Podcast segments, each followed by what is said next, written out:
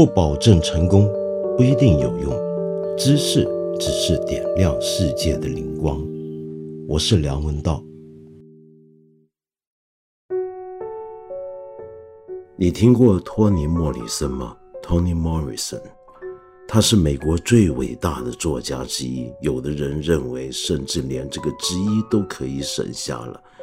他前几天刚刚离开这个世界，走的时候八十八岁。他这一次走这个时机非常特别，正好发生在美国接连几起和种族关系相关的枪击案之后，又正好是美国现总统特朗普因为发表过一些涉及种族跟性别歧视的言论，然后被很多人抨击的时候。然后，这一位美国的黑人女性作家，她的离世，让大家重新捡起他的文学遗产。在这个时候，你可以说，他连走的这一刻，都好像是对美国这个国家的一次良心的提醒跟呼唤。当年呢，托尼·莫里森曾经在奥巴马当总统的时候，在奥巴马手上戴上了总统自由奖章。这是美国这个国家给出平民的最高等级的奖章，并不限于美国公民才能获得。当年我国的抗战英雄薛岳将军也曾经获得美国总统自由奖章。那么，于是奥巴马这位出了名喜欢读书的博学多才的前总统呢，就在 Instagram 上面，呃，发表了他对托尼·莫里森的哀悼。那么第一句话很有意思啊，我念给大家听听看。他说：“Time is no match for Toni Morrison. In her writing, she sometimes toyed with it, warping and quizzing it, bending it to her masterful will。”说的真好。呃，于是很多人就想起，平常碰到大小任何事都要推特一番的 Donald Trump，这时候又会有什么反应呢？大家都猜，恐怕没什么反应了。果然也没有。很多人认为他大概不知道谁是 Toni Morrison。算了，不管他，也不管奥巴马，也不要先管美国政治。我们来谈一谈托尼·莫里森这个作家。我知道这位作者在虽然获得诺贝尔文学奖，在当代的世界文坛上面举足轻重，可是呢，在国内呢，能够。呃，好好的去了解他、读他的人却不是那么多。很多读过他的作品的读者呢，会觉得好像很难进入他的作品。有的人认为呢，那是因为他的写作太魔幻了。呃，那么这种魔幻呢，我见到豆瓣上面有些网友就说，好像是马尔盖茨的魔幻写实主义一样。其实呢，我对魔幻写实主义这个词呢。觉得不太妥当，我觉得他在中文世界里面被用的有点太烂了，好像只是有时候看到一些不是那么写实的作品，我们就觉得它叫魔幻写实。但事实上，在我看来，Toni Morrison 的作品的文字风格跟马尔盖茨的魔幻写实是有相当大的距离的。用我的讲法，我觉得那是一种爵士乐般的诗意。看得出是一个经过刻苦锻炼出来的写作才能，然后呢，迸发出了一种由于充分掌握写作的技艺才具备的那种自由自在的飞翔的状态。有时候在他一些最有名的作品，比如说在《宠儿》这部作品里面，你甚至能够听到各种声音组成的一套交响乐曲。又有些时候，你比如说在《所罗门之歌》里面，你能够看到他的写作的散文，简直像是圣经的那种文体，带着一种神启式的一种肯定的语言。他的写作是跟所有我读过的其他的英语作者都不一样的。第一，他的作品其实小说作品并不是那么的多，你可以很轻易的把他的全集。读完，第二就是他的写作发表的年纪非常晚，所以乃至于你读完他的第一本小说，才赫然发现，他写这本小说的时候，居然已经三十九岁了。这使得他跟其他作者非常不同。其他的作家呢，大部分的作家呢，都是在很年轻的时候就对写作感兴趣，然后开始写作，然后很早的时候发表作品。但是 Tony Morrison 不一样，他是离婚之后才开始试着写作。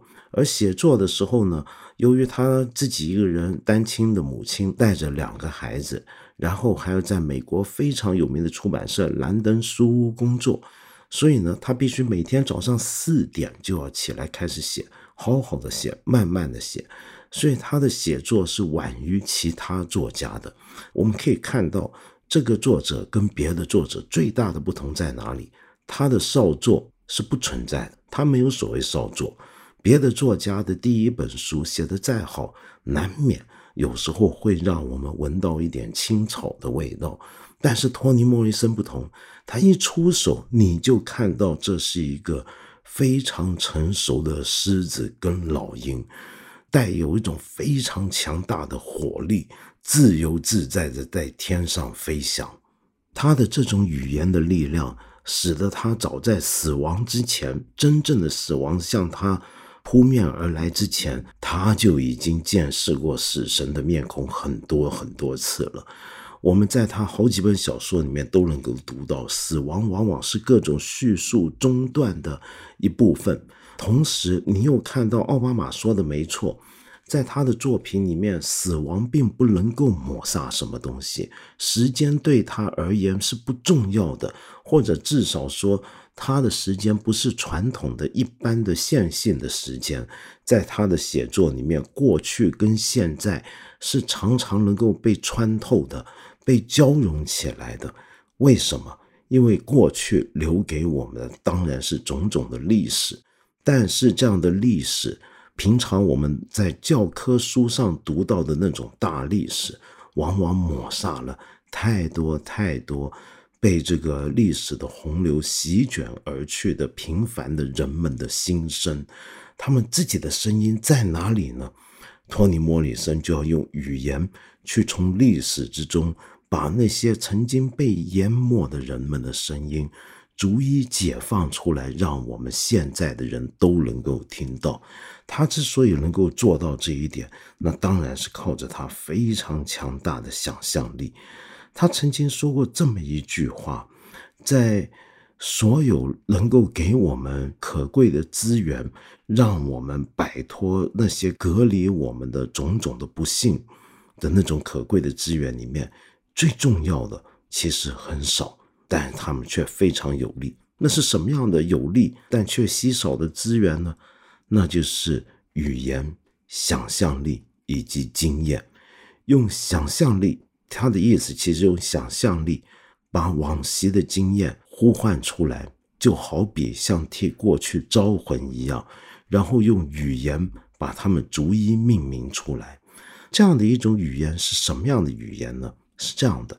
就是在这个世界上面，有很多东西都能够威胁我们，有很多那些喊不出名字的东西会叫我们害怕。在他的诺贝尔奖的获奖的感言里面，他所说的语言怎么样呢？语言可以保护我们，保护我们离开那些所有能够伤害我们的东西。可是有时候能够伤害我们的东西。其实就是语言自身，所以同样在一九九三年的他获得诺贝尔奖的演讲词里面，他还说到，语言会被权力利用，在表面上非常可敬的爱国主义的外衣下面，常常曲握着一个法西斯主义的根。语言会煽动被人屠杀，而且屠杀其他人。将来还会有更多迷惑人心的伪经验主义语言被巧制出来，把我们有创造性的人类心灵禁锢在卑微和绝望的牢笼之中。这位作家他非常强调政治的作用，他当然是一个非常好的作家，啊，他在美学上面达到的成就是极高的。但是他始终认为，所有伟大的作品都是在政治上面和艺术上面都要同时有一个目标，希望达成的。他就算没有在每部作品里面非常开宗明义的要去讲政治，但是那种政治的效果，或者说广义的政治效果，却是无处不在的。这话怎么讲呢？呃，我们这么来解释啊。首先，她作为一个黑人女性作者，她当年在兰登书屋当编辑的时候就已经很特别了。她是兰登书屋身为黑人女性的第一位高级编辑。那么，在她当编辑的年代，她就编辑出版过好几部非常重要的非洲作家的作品到英文里面，比如说索因卡，比如说阿契贝。同时，他又发掘和提携了一些美国的下一个世代的年轻黑人女性作家，比如说 Angela Davis。那么，当然还有黑人的英雄拳王阿里的自传。他之所以这么强调要发掘黑人跟女性，主要的理由当然是因为他们的经验跟声音就是被压抑的，并压抑到了什么地步呢？这又说到为什么他在中国有时候会被人忽略，恰恰就是因为他的这种身份。我发现，在中文世界阅读市场里面，有时候女性作者的性别角色是被定型的。我们读女作家的时候，是会对女作家充满很多的想象的。假如那是个年轻的女作家，那就叫做才女作家。假如是个成熟的女作家，我们就期望她会写一些所谓的成熟女性该写的东西。如果是个黑人作家呢，在我们这里呢，很多时候就会被当成一个第三世界文学，哪怕是个英美世界里面的黑人作家，仿佛就不在我们的眼角之内。我甚至见过一些高级知识分子能够明目张胆的。把很多的他在海外见到的黑人叫成是讨厌的小黑，这里面要顺便再讲一句，在我们国家这种种族主义的问题，恐怕也丝毫不弱于平常我们常常批判的美国，说不定有时候还要更加严重。但是到底什么叫做种族主义呢？托尼·莫里森他曾经讲过这么一句话，我觉得很有意思。他说，种族主义最严肃的功能之一。就是让你分神，让你分心，它总是使得你没有办法好好的做你的事，它总是要让你不断的去解释，解释什么呢？解释你存在的理由。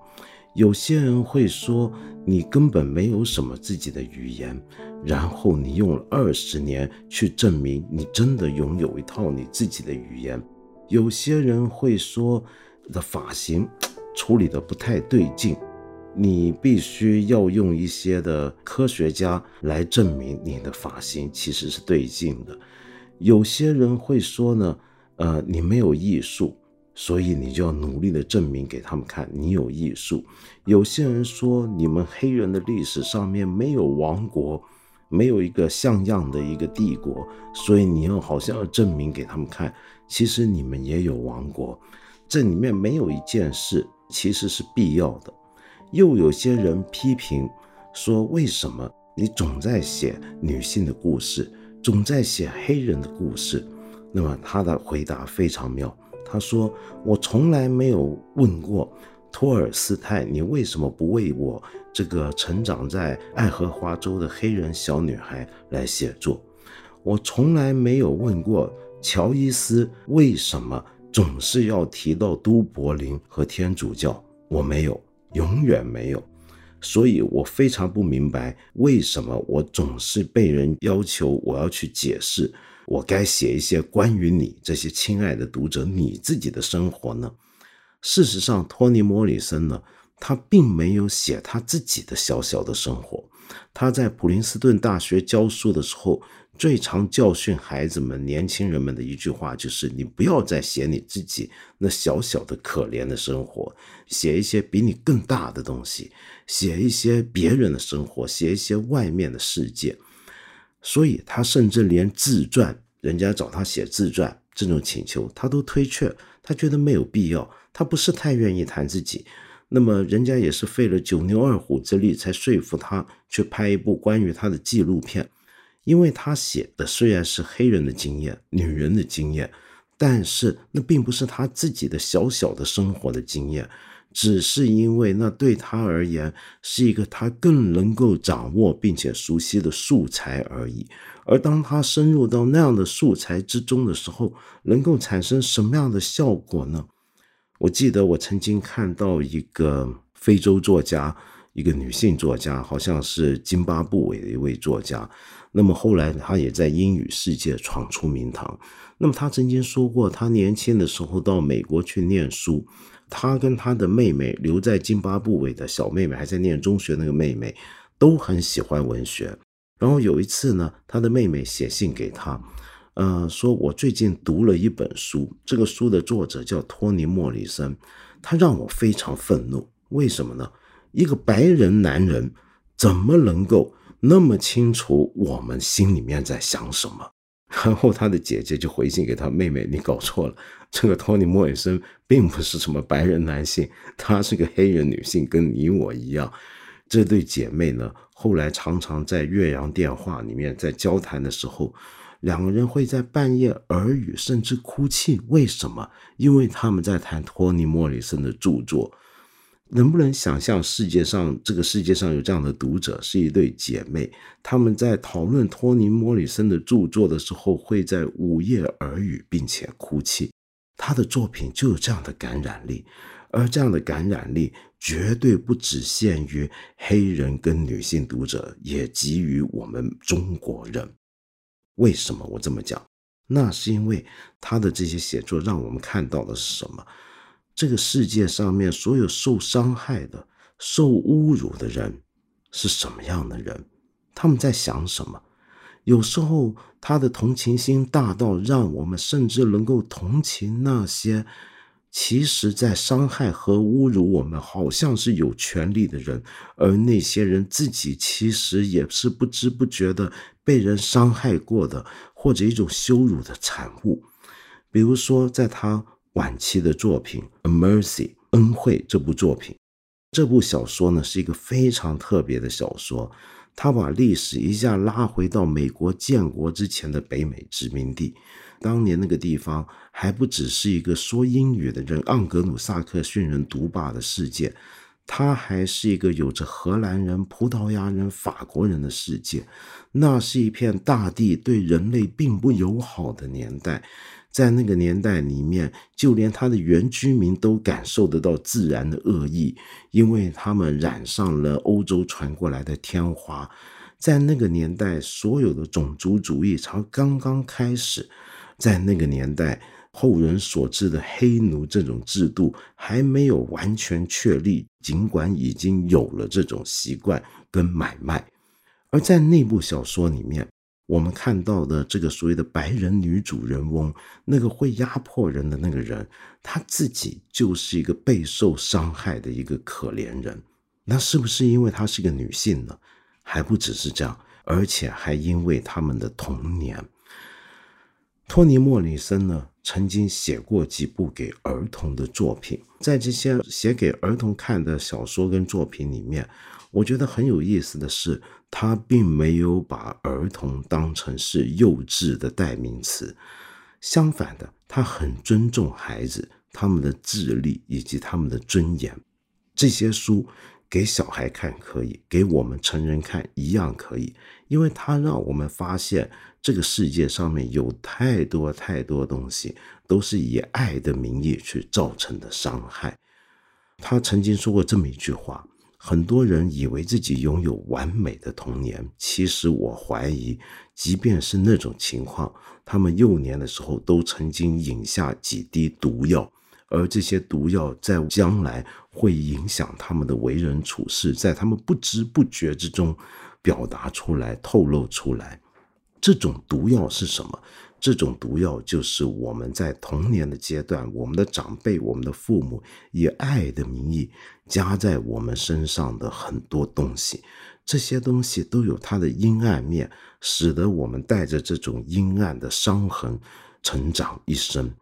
所以，托尼·莫里森他不是一位只属于美国的作家，不是一位只属于女性的作家，不是一位只属于黑人的作家，他是属于我们每一个人的作者。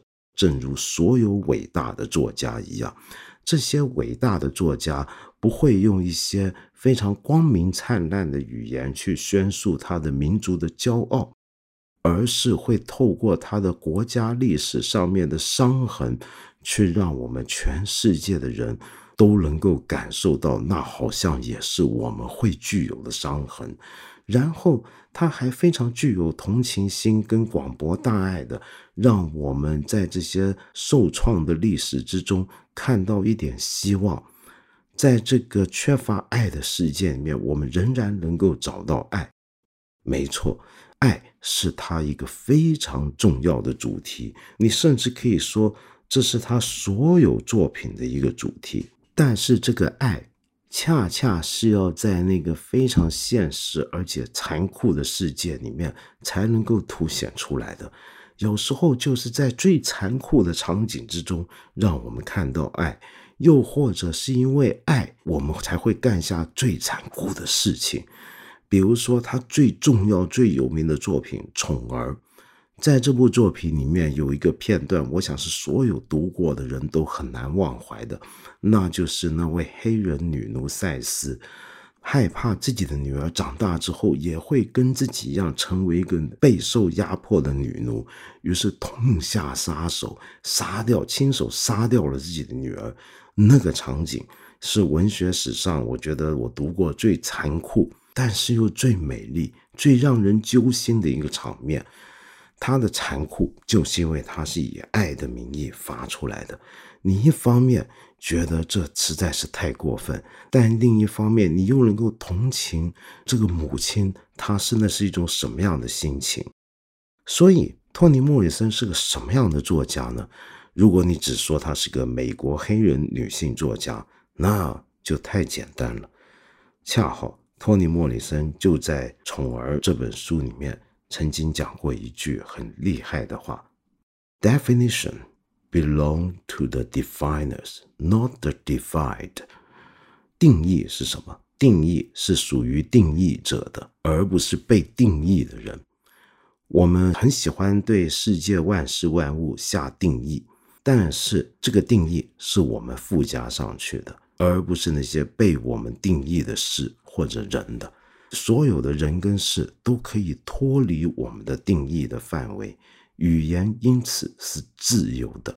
有一位作家叫李易云，她是个北京姑娘，后来移民美国，现在在美国以英语写作，那么是美国的英语华人文学当中最重要的一位作家之一。他就曾经忆述他当年读托尼·莫里森对他的教训，那是什么呢？那就是要摆脱所有继承的对你的生命以及对你的历史的界定，要找出那些在既有的大历史叙述和种种的政治界定之外的经验。当然，这么做很难避免要挖掘出一些被国家，无论是哪一个国家所不喜的一些的让人难堪的经验。但是这些作品难道不是更有意义吗？没错，我的确没有怎么看过一些文学作品是以歌颂国家荣耀而又能够写得好并且感人的，往往是在那些非常勇敢的带着批判的眼光，甚至超越出批判的那种心态去写作。如实的去写这个国家历史上面、这个民族的历史上面的种种的个人的那些不可言传的经验的作品，这些作品往往才真正具备了强大的力量。那么，就是由于有这样的作品，有这样的力量，托尼·莫里森，我们可以说，他的确像奥巴马所说的，时间对他不算什么。他好像早就超越了时间。他有一句话啊，就是在也还是在他当年获得诺贝尔诺贝尔奖的讲词里面的一句话。他说：“我们会死，死亡就是生命的意义。但同时，我们还会使用语言。语言是什么呢？它可能就是量度我们生命的指标。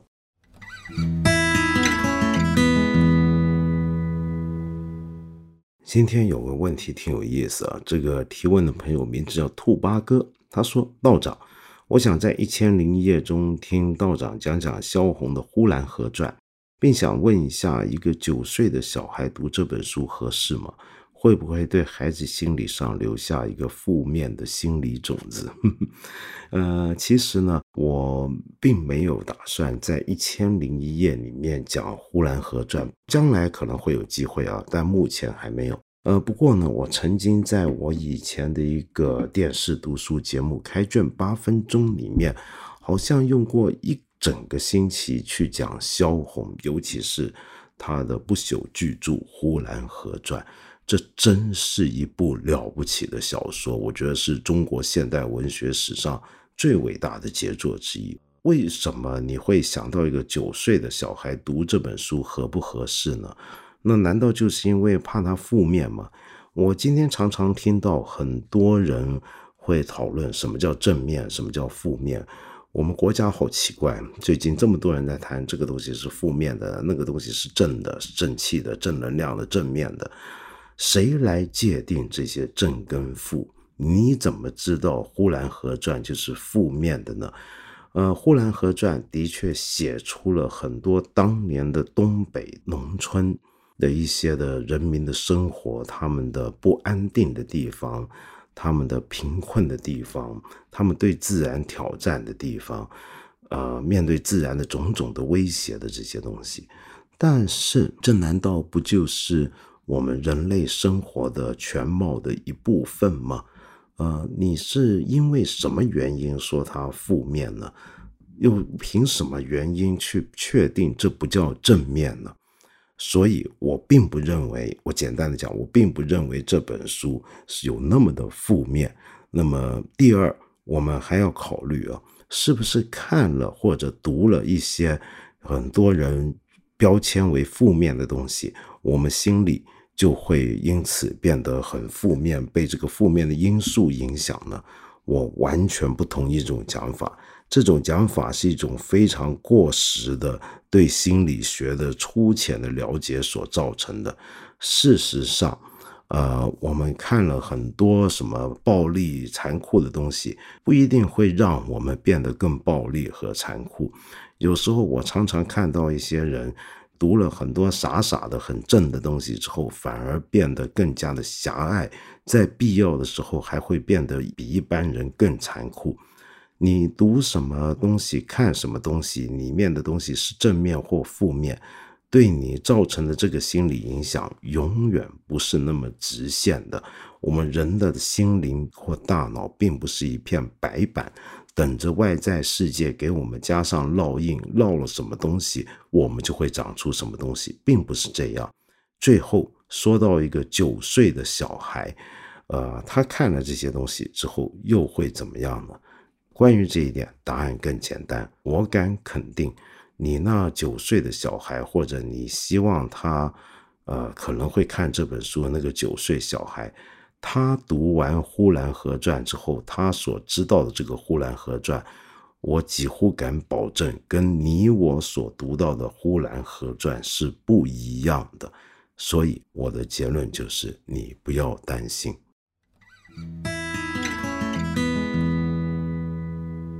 各位朋友，我们再提醒大家一次啊，我八分这个节目是每个星期三、每个星期五都会在看理想的 APP 更新，期间呢还会有不定期的番外，我很欢迎你在这里，或者是看理想的微信公众号留言，呃，提出你的一些的问题、意见和批评。